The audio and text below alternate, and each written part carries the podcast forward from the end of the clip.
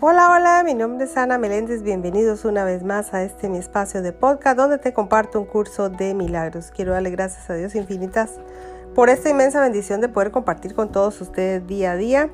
Y hoy estamos en la lección 171, lección 171 y dice así, Dios es solo amor y por ende eso es lo que soy yo. Todas las cosas son ecos de la voz que habla por Dios. Dios es solo amor y por ende eso es lo que soy yo.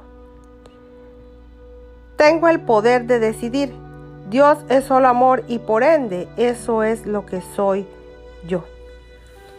Hasta aquí termina la lección 171 del día de hoy de la parte del libro de ejercicios. Que Dios les bendiga hoy, mañana y siempre. Gracias, gracias.